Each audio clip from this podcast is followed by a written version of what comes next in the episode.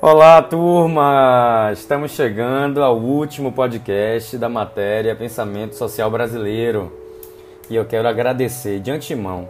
Hoje os agradecimentos vêm primeiro a todos e todas pela paciência, pelo engajamento, por estarmos construindo uma matéria tranquila, de maneira leve, com um conteúdo muito importante para entender a sociedade e a política brasileira.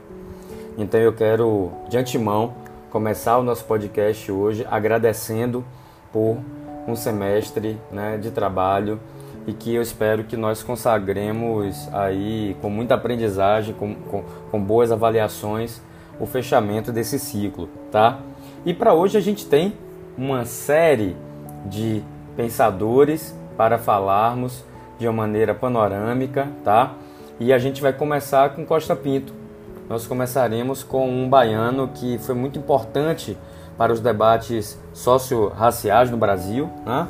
E eu quero aqui dizer para vocês da minha alegria de falar de Luiz de Aguiar Costa Pinto, nascido no Recôncavo Baiano em 1920 e que faleceu em 2002 aos 82 anos. Vamos nessa!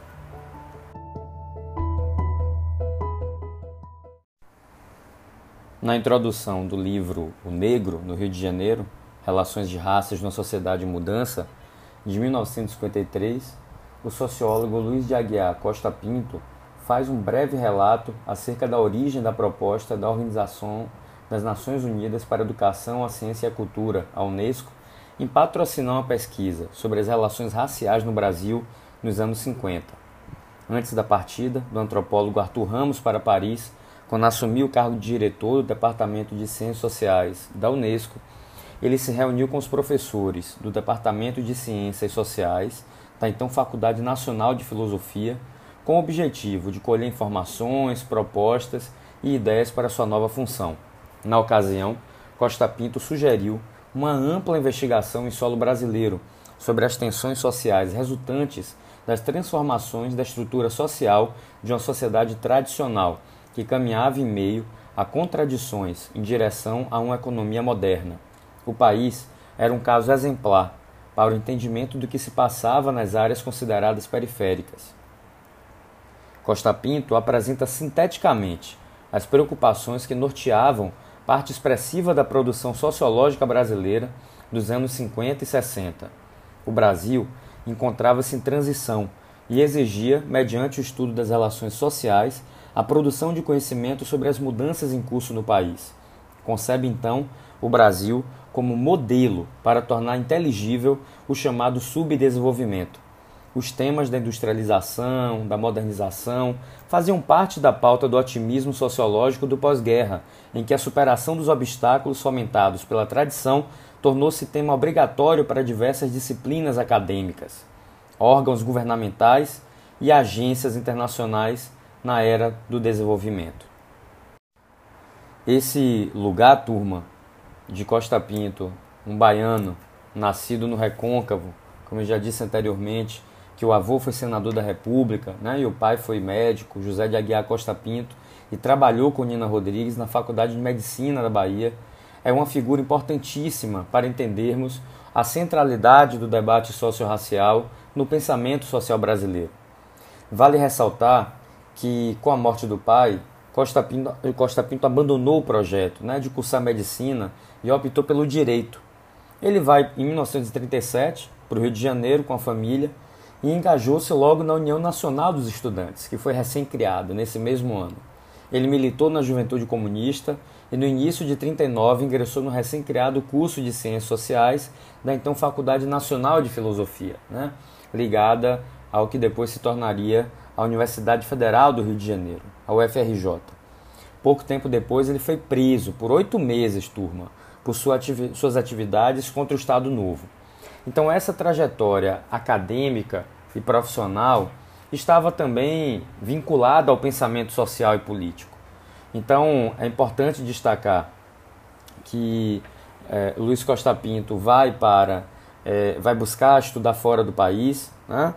Ele é, passa, inclusive, depois em 46 a militar é, é, em cursos de antropologia e sociologia na Universidade do Povo, que era uma instituição educacional ligada ao Partido Comunista Brasileiro, o PCB.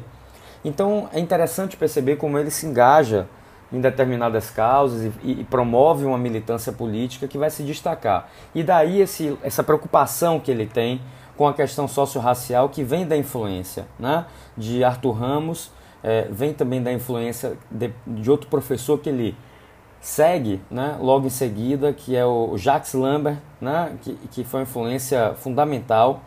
E a partir daí ele vai estabelecendo a, a sua permanência no Departamento de, de Ciências Sociais e vai é, é, construindo toda uma trajetória importantíssima, né?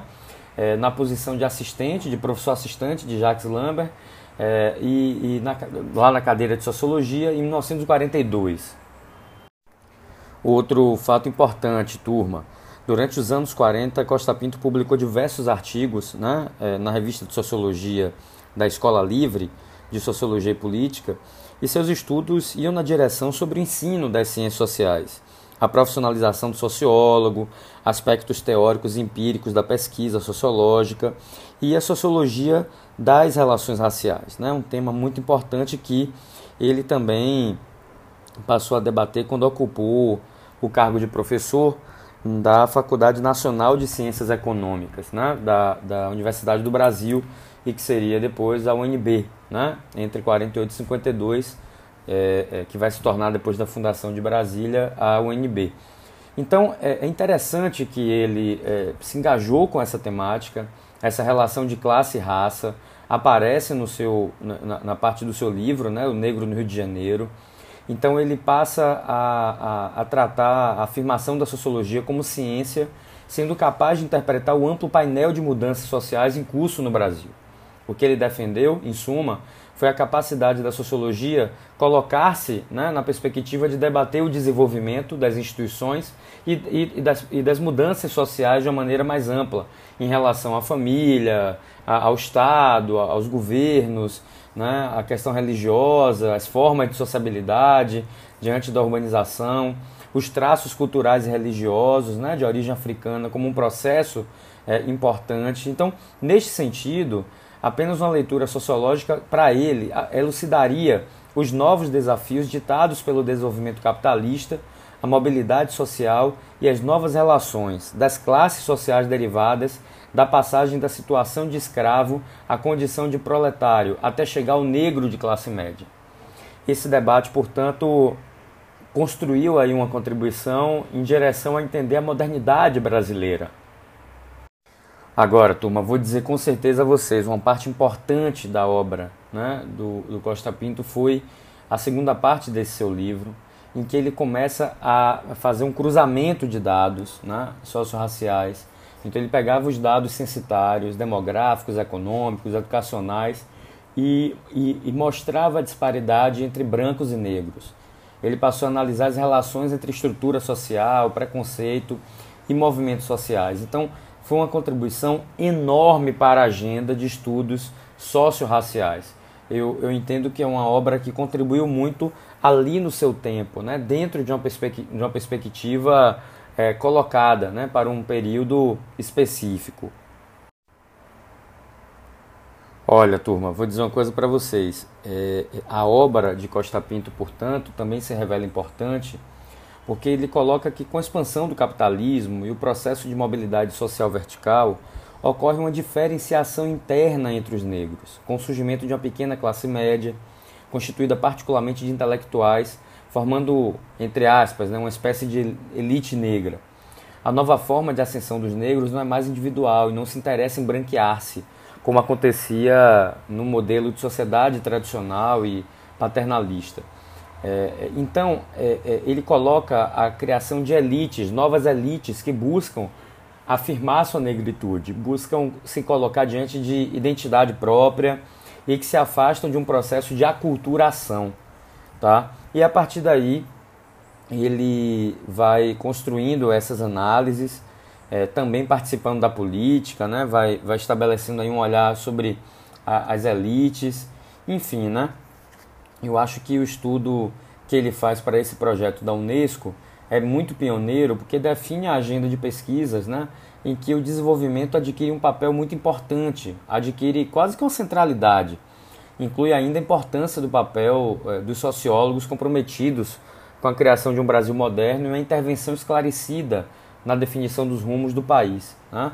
Então eu, eu, vejo que a sua obra foi, foi muito importante, porque coloca aí é, determinadas discussões sobre o que era o Brasil daquela época e como a gente poderia enxergar os nossos desafios. Então eu, eu posso aqui assegurar para vocês que nesse texto que a gente apresenta aí é, como leitura né, da nossa matéria, é interessante perceber que é, o, o, o, o Luiz Costa Pinto apresenta de alguma maneira uma preocupação que está colocada, que está obstaculizada no debate sobre o desenvolvimento. E essa característica era fundamental para a sociologia brasileira, porque estávamos a debater também, à época, o desenvolvimento, né? as condições que nos levariam ao desenvolvimento da sociedade brasileira, logo a um processo de modernização.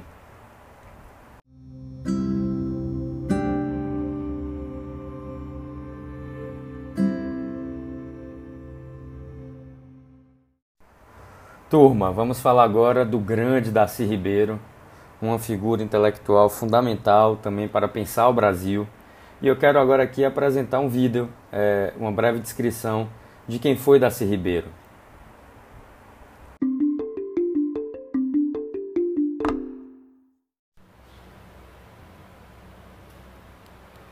Darcy Ribeiro, antropólogo, etnólogo, educador e senador. Mineiro de Montes Claros, nasceu em 26 de outubro de 1922.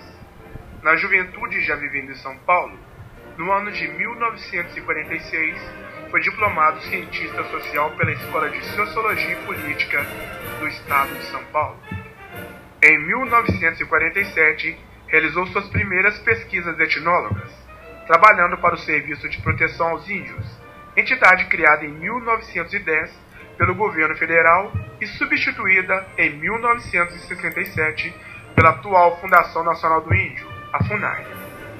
Darcy Ribeiro realizou pesquisas sobre os povos indígenas no Centro-Oeste, no Amazonas e nos estados de Pará, Paraná e Santa Catarina. Esta fase se concluiu em 1956.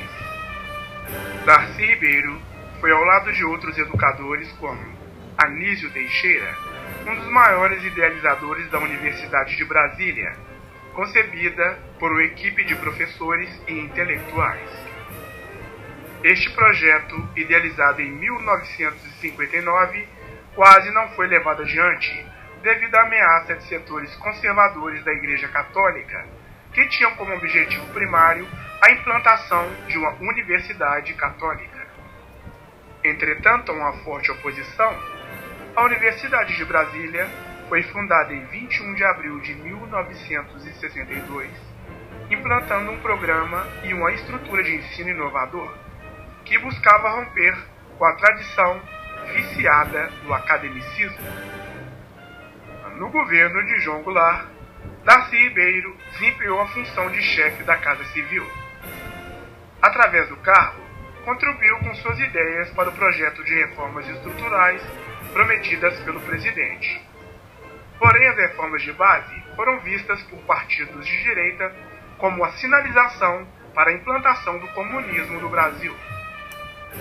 O golpe militar de 1964 estourou uma ditadura de duas décadas no Brasil, comprometendo seriamente o programa da Universidade de Brasília, tanto pela repressão do regime quanto pela demissão de seus profissionais e idealizadores, forçando Darcy Ribeiro a viver no exterior. Darcy Ribeiro colabora então na elaboração de projetos de reforma universitária, com base nas ideias defendidas em seu livro A Universidade Necessária, e na experiência da Universidade de Brasília, tornando-se professor de antropologia na Universidade Oriental no Uruguai. Também atua como assessor dos presidentes Salvador Allende, no Chile, e Velasco Alvarado, no Peru. Em 1976, retorna ao Brasil e publica seu primeiro romance, Maíra. Em sua vida, o antropólogo publicou mais outros três romances, Anistiado em 1980, Darcy Ribeiro dá sequência a seu trabalho como educador e pesquisador no Brasil. Filiado ao Partido Democrático Trabalhista, Darcy Ribeiro acumula as funções de secretário da Cultura e coordenador do Programa Especial de Educação. Em 1990, foi eleito senador pelo estado do Rio de Janeiro. No ano de 1990, Darcy Ribeiro implantou e consolidou a Universidade Estadual do Norte Fluminense, visando preparar o ensino superior brasileiro para o terceiro milênio. Em 8 de outubro de 1992, Darcy Ribeiro foi eleito para a Academia Brasileira de Letras, ocupando a cadeira número 11 da instituição. Durante a sua vida de homem público, dedicado à educação, recebeu vários títulos doutor honoris causas da Sorbonne, da Universidade de Copenhague, da Universidade do Uruguai, da Universidade da Venezuela e da Universidade de Brasília, 1995. Em 1996, no final da vida, o antropólogo recebeu da Organização dos Estados Americanos o Prêmio Interamericano de Educação Andrés Bello, pelo conjunto de sua obra.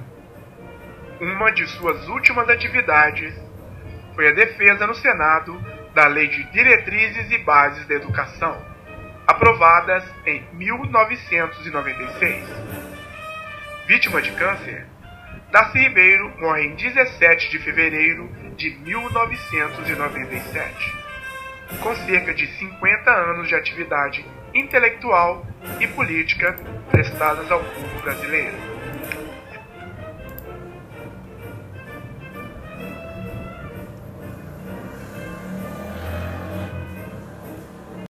O que eu acho muito interessante em Darcy Ribeiro e ao mesmo tempo emotivo é a sua dedicação para entender o Brasil. Entender o Brasil no sentido de conseguirmos olhar para é, o processo de relação entre democracia e ditadura, modernização da sociedade e exprimir uma análise. Muitas vezes ele se valia de um afastamento de uma relação empírica com os fatos, né, de, de como se estivesse fazendo uma pesquisa, para conseguir de fato fazer uma leitura sobre o Brasil.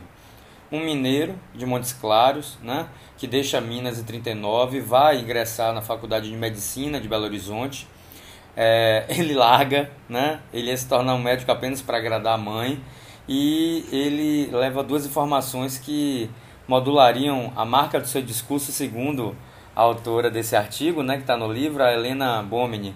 É, Darcy combinou o gosto pela leitura né, de Friedrich Engels, por exemplo, com entusiasmo pelas propostas de esquerda e a militância no Partido Comunista Brasileiro e nos idos de 40 encontraram na, na Livre, né, na Escola Livre de Sociologia, esse ambiente, né, onde ele se aproxima da etnologia e ao mesmo tempo vai ter um ambiente intelectual muito favorável ao conhecer as teses né, de Florestan Fernandes e também de Horaci Nogueira, dois pensadores que nós já estudamos aqui há algumas aulas. Então, esse veio sociológico dele foi fundamental na sua constituição né, como intelectual.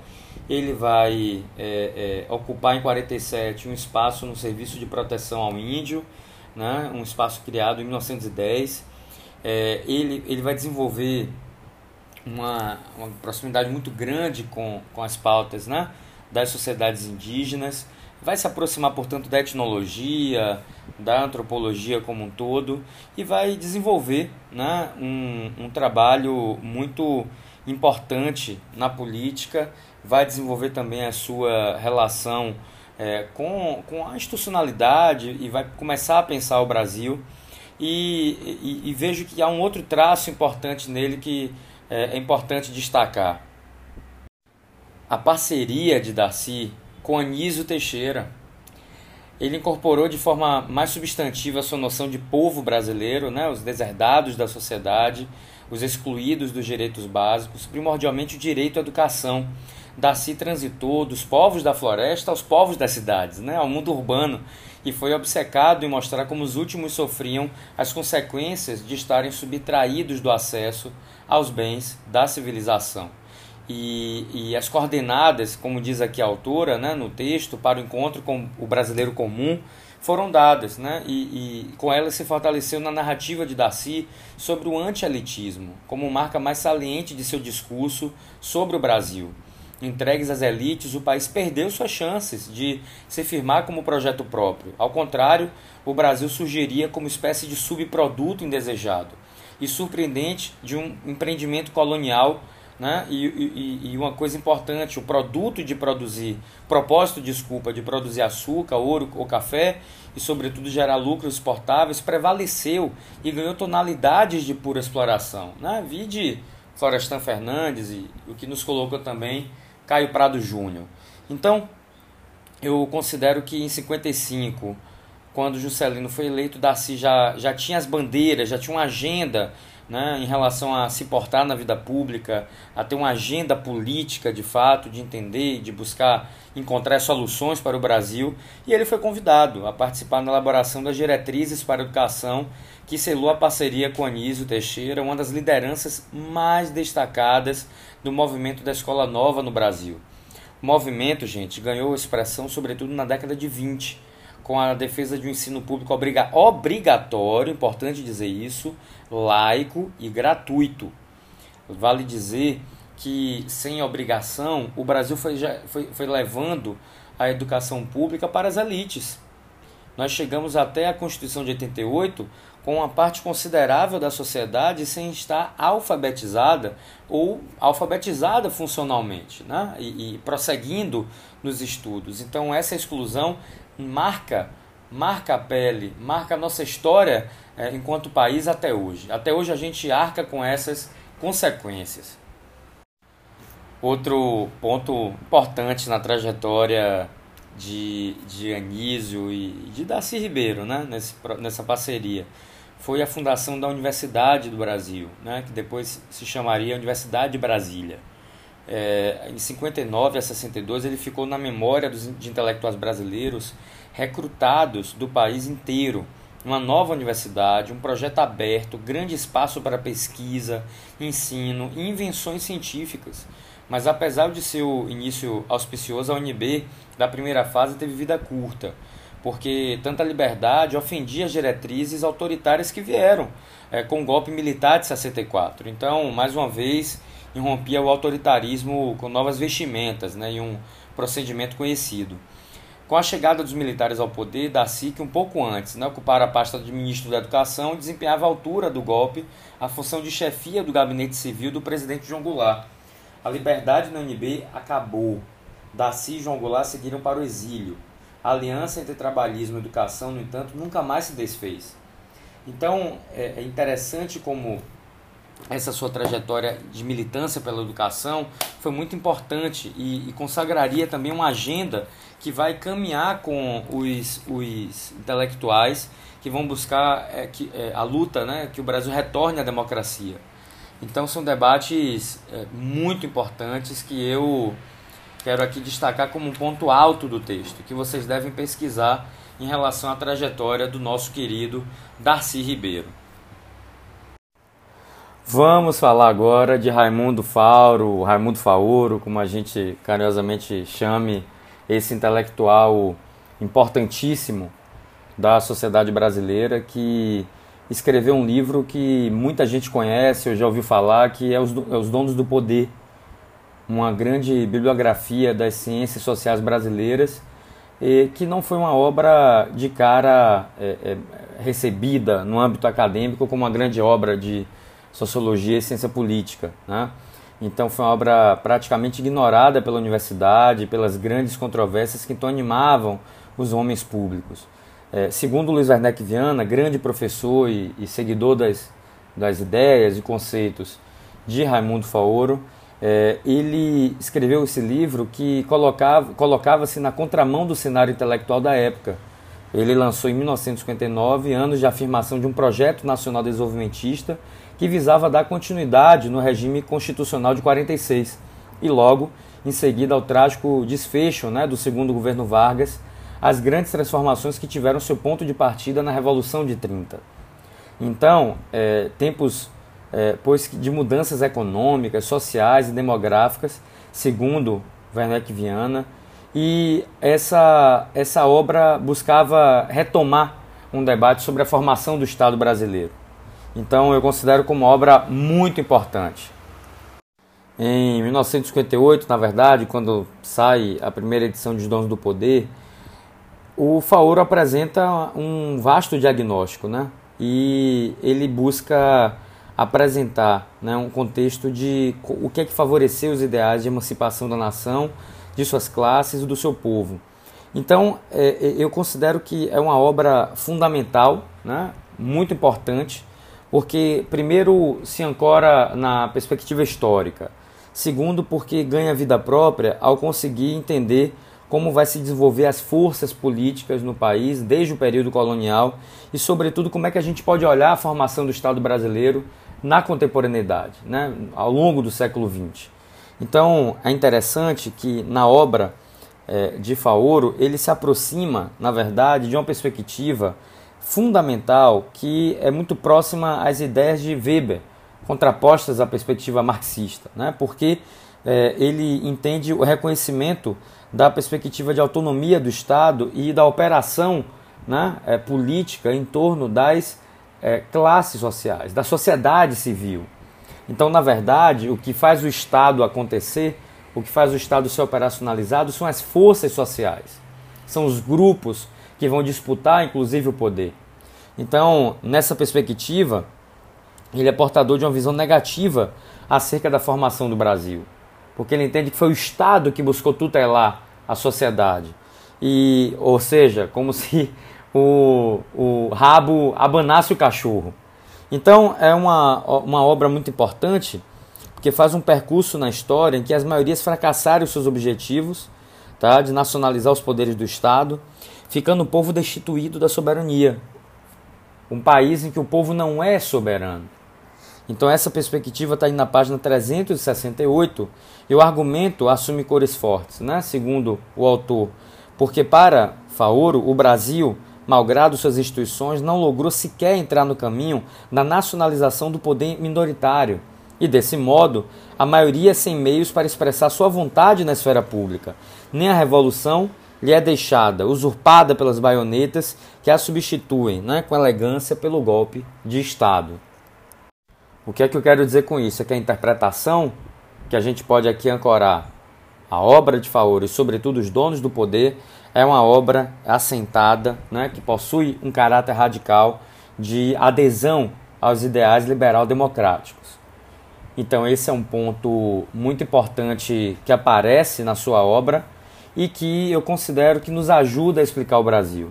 Vamos ouvir um trecho de uma obra, de uma entrevista importante sobre é, quem foi Raimundo Faoro.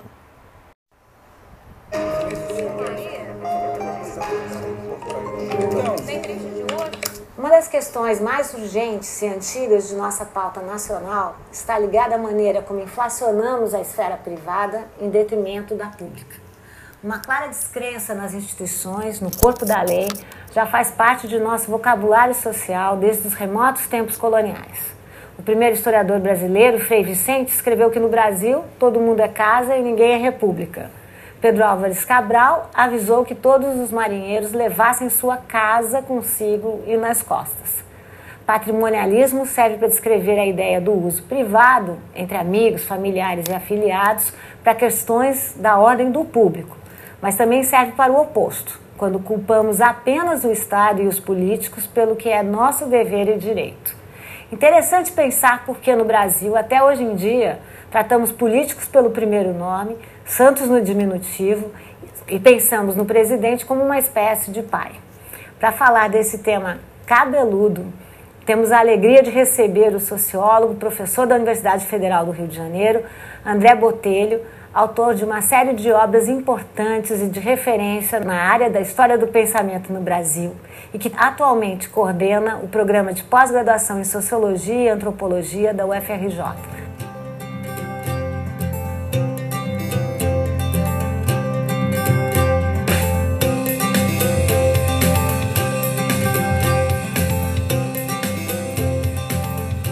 André, muito obrigada por estar aqui conosco. Bom dia.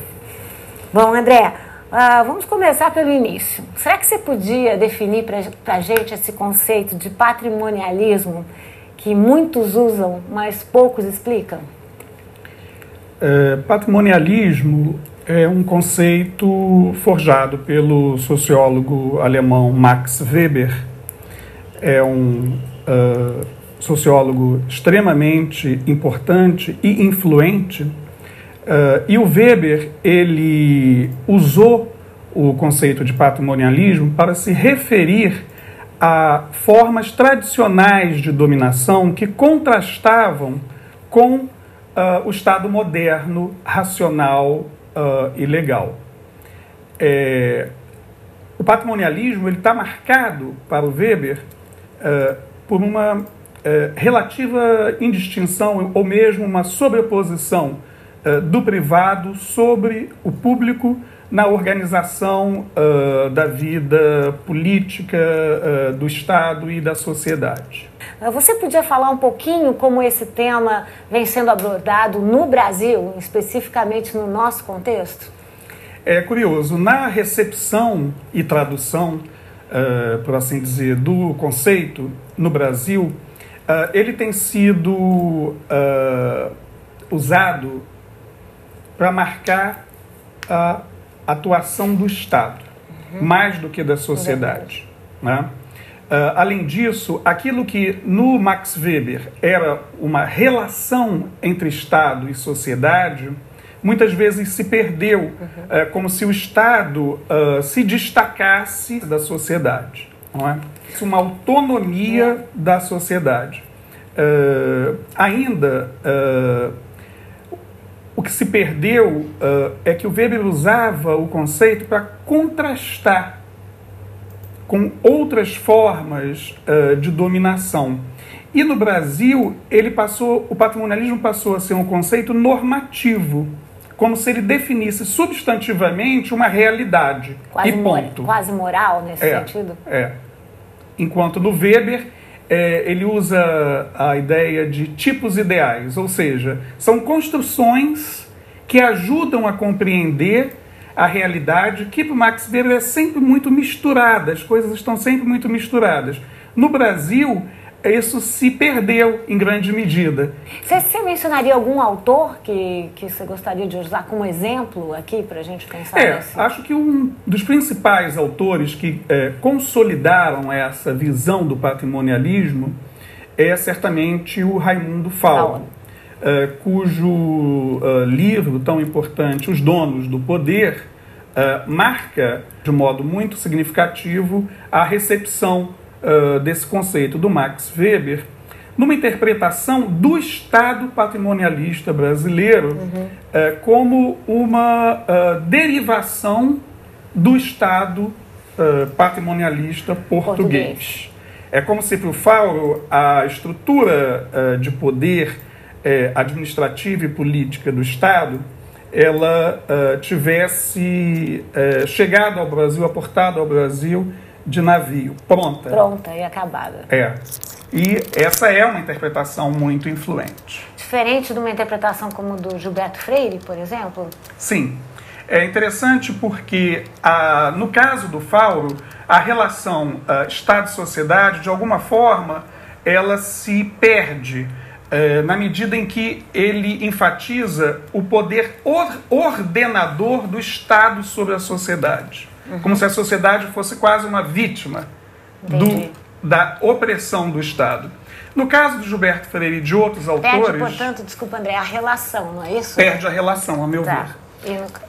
É, no caso do Gilberto Freire e de outros autores, é interessante como a discussão sobre público e privado é que ganha o centro da atenção. Quer dizer, aquilo que está uh, no coração do conceito de patrimonialismo vai, no caso, eu destacaria Gilberto Freire, Oliveira Viana e Sérgio Buarque de Holanda, por exemplo, uhum. uh, uh, vai ganhar o centro da atenção das suas interpretações. Quer dizer, uh, e ao colocar dessa forma a relação público e privado, eles necessariamente acabam também conferindo uma atenção à relação Estado e sociedade, como, uh, enfim, central nessa configuração do patrimonialismo. E qual que seria a especificidade desse conceito numa nação que foi uma colônia de passado colonial e numa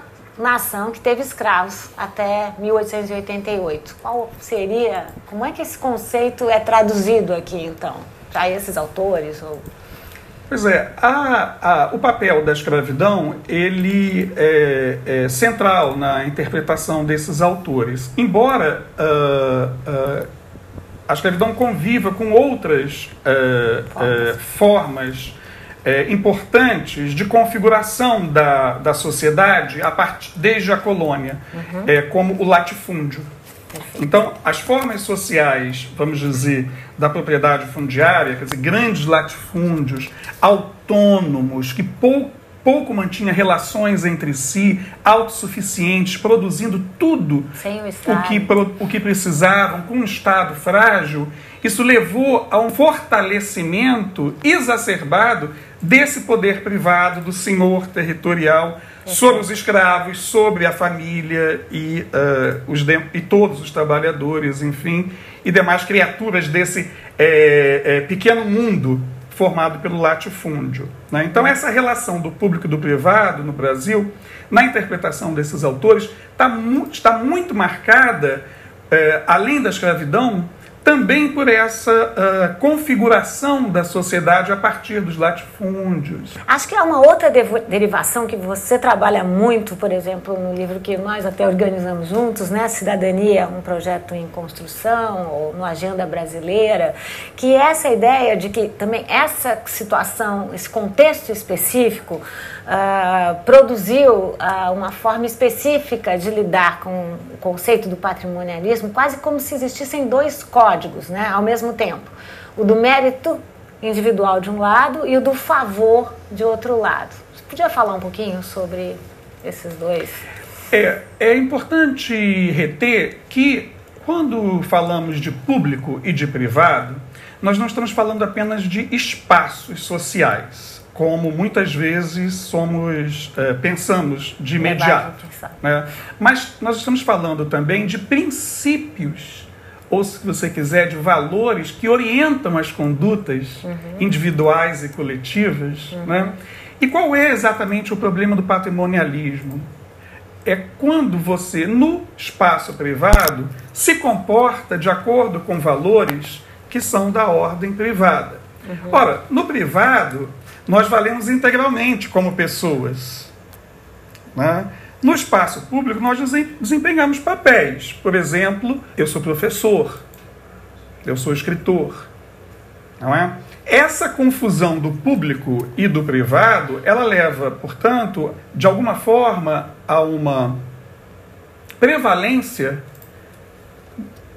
das minhas preferências, dos meus valores, dos meus interesses particulares num uh, espaço, num conjunto de relações onde o bem público, o coletivo é que deveria uh, uh, prevalecer. E qual a ideia do favor aí? Certo. Originalmente, portanto, a ideia de a própria palavra privado significa privado de direitos. Uhum. Porque na esfera privada prevalece a autoridade, por exemplo, paterna. Na esfera pública eu tenho direitos. Ora, como há uma, um baralhamento entre público e privado nas, nas relações sociais no Brasil, uhum. uh, uh, o favor ele é um mecanismo de Uh, cooptação e muitas vezes de mobilidade também. De criação de dependências. Né? Que criam dependências uhum. como uma forma é, no limite de negação dos direitos.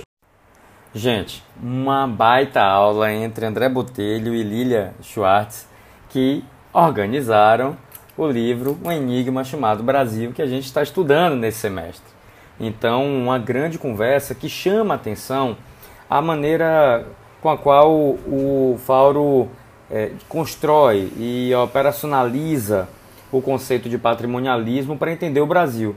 Então eu considero que aí dá para entender a importância da sua obra e como ele entende o fato de que o Estado brasileiro foi formado pelo patrimonialismo, né, a partir de interesses privados, né, é, de formas pessoais de lidar com a máquina pública, em que isso foi contaminando, gerando, como diz o André Botelho, um baralhamento entre o que é público e o que é privado. Destaco, turma, que esse é um ponto fundamental, importantíssimo, tá? Na obra do Raimundo Fauro, que eu quero que vocês é, tenham bastante atenção na leitura desse capítulo escrito pelo Luiz Werneck Viana. Esse debate é muito importante, principalmente porque o que Raimundo Fauro nos oferta como análise é entender que o Brasil criou primeiro um Estado para depois é, formar e dar liberdade, dar feição a uma sociedade civil, porque o processo seria inverso. É, seria a, a, construção de uma sociedade civil que é, buscaria organizar a política, organizar o Estado. E esse é um processo invertido que o Raimundo Fauro identifica o Brasil como um grande problema, como uma grande armadilha. E, sobretudo, na formação de uma política que tem poucos compromissos com os valores democráticos liberais.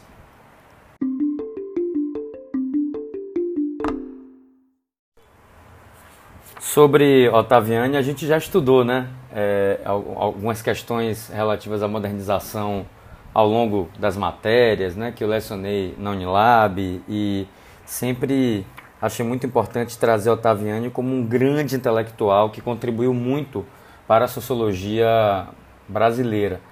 É, Otaviani estudou vários temas: questão racial, mundo agrário, as articulações entre nação e Estado, o tema da cultura, o planejamento econômico, social, a globalização. Então, eu acho que é importante é, entender o quanto ele contribuiu e foi um parceiro de Florestan Fernandes e do seu grupo de pesquisa. Né? É, eu acho que a grande questão aí na obra do Ottaviani, sobretudo, é entender esses momentos em que ele vai contribuindo a partir de questões diferentes e que depois, já num período mais maduro, ele se concentrou no debate sobre a globalização, sobre os impactos da globalização. Então, esse é um texto curto que é, traz um panorama da obra né, do Ottaviani, que está muito ligada também à do Fernando Henrique Cardoso. Então eu vou passar aqui rapidamente sobre o Ottaviani, tá? É, e destacando que ele é, escreveu um livro nos anos 70, Raça e Classes Sociais no Brasil, assim como outro livro também, Escravidão e Racismo, que analisaram o problema a partir de uma dimensão mais geral, não apenas porque se referem a outros países além do Brasil, mas por abordar o lugar da raça na definição da questão nacional. Então, esse é um elemento muito bem trabalhado, trazido é, no âmbito da sociologia e que eu acho que foi um ponto alto de contribuição desse, dessa equipe né, do Florestan Fernandes. Então, eu, eu quero, eu vou deixar ele é, guardado aqui porque eu tenho uma proposta de leitura dele em relação ao, ao, ao, ao nosso Fórum 5, tá? e já já eu explico por quê. E o Fernando Henrique Cardoso é um sociólogo que se tornou político. Né? Então a gente está falando de alguém que, como diz aqui o título do texto né, do Leôncio Martins Rodrigues, esteve entre a ciência e a política como vocação, né, parafraseando a, a, o grande livro de, de, Max Weber, e foi, portanto, um quadro é, muito importante num determinado período. Ainda Fernando Henrique ainda está vivo, produzindo e, e sendo intelectual de leitura sobre a política brasileira, importante, e, e, como presidente de honra do PSDB, o partido ao qual ele fundou quando saiu do MDB, na, no início da, da, da, década de 90 e ganhou projeção ao se tornar né, presidente da República em 94, sendo reeleito em 98.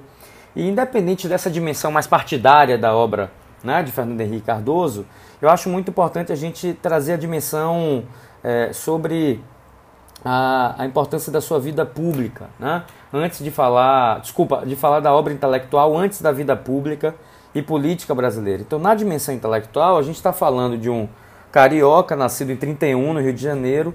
Ele vai para São Paulo, ainda criança. Né?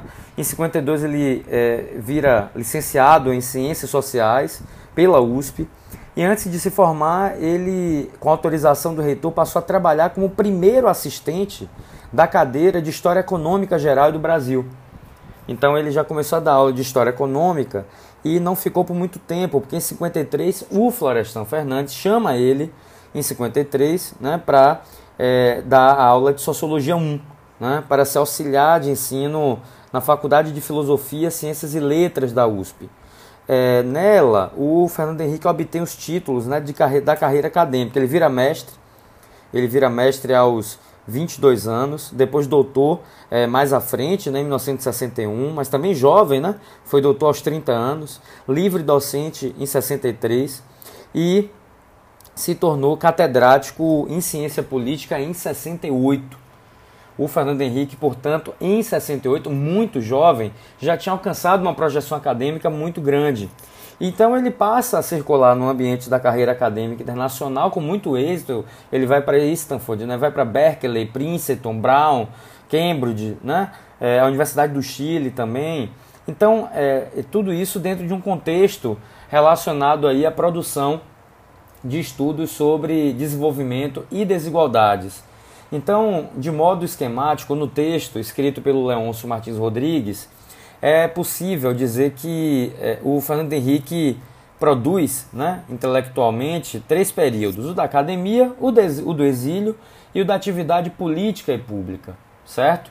Então, eu quero que a gente é, traga aqui esse debate sobre o Fernando Henrique e o Ottaviani, sobretudo a partir da perspectiva do, do, do Fernando Henrique em que ele, por exemplo, escreve um livro sobre coimobilidade social em Florianópolis. Né? Então, ele passa a, a debater as questões é, socio-raciais, que era uma grande agenda de pesquisa para o Florestan Fernandes. Era o grupo de pesquisa do Florestan que levava a cabo essa perspectiva de entender a centralidade da formação da sociedade brasileira com base nos nossos problemas relacionados ao racismo. Então, e, e, e o racismo como gerador das desigualdades.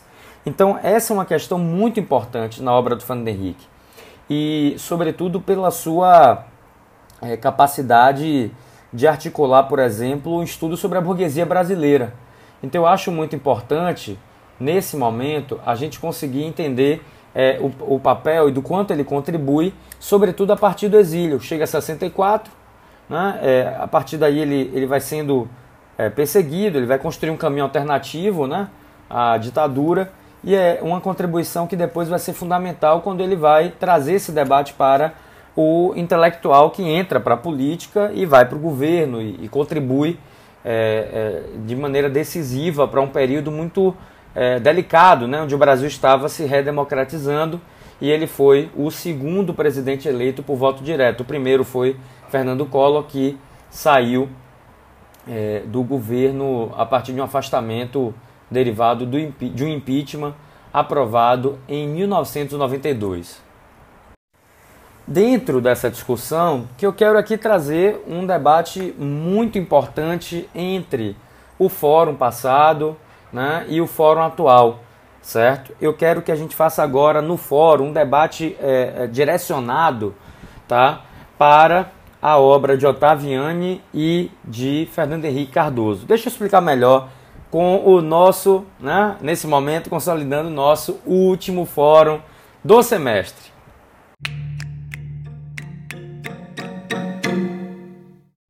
Então, turma, eu quero pedir que esse nosso fórum seja uma comparação entre a obra de Ottaviani e a relação com a obra do Fernando Henrique Cardoso sobretudo destacando o tema né, da, das desigualdades, da globalização né, é, e do desenvolvimento. Desenvolvimento, desigualdades e globalização, DDG. Eu quero pedir que vocês façam com muito carinho esse nosso último fórum, tá? Grande abraço, turma!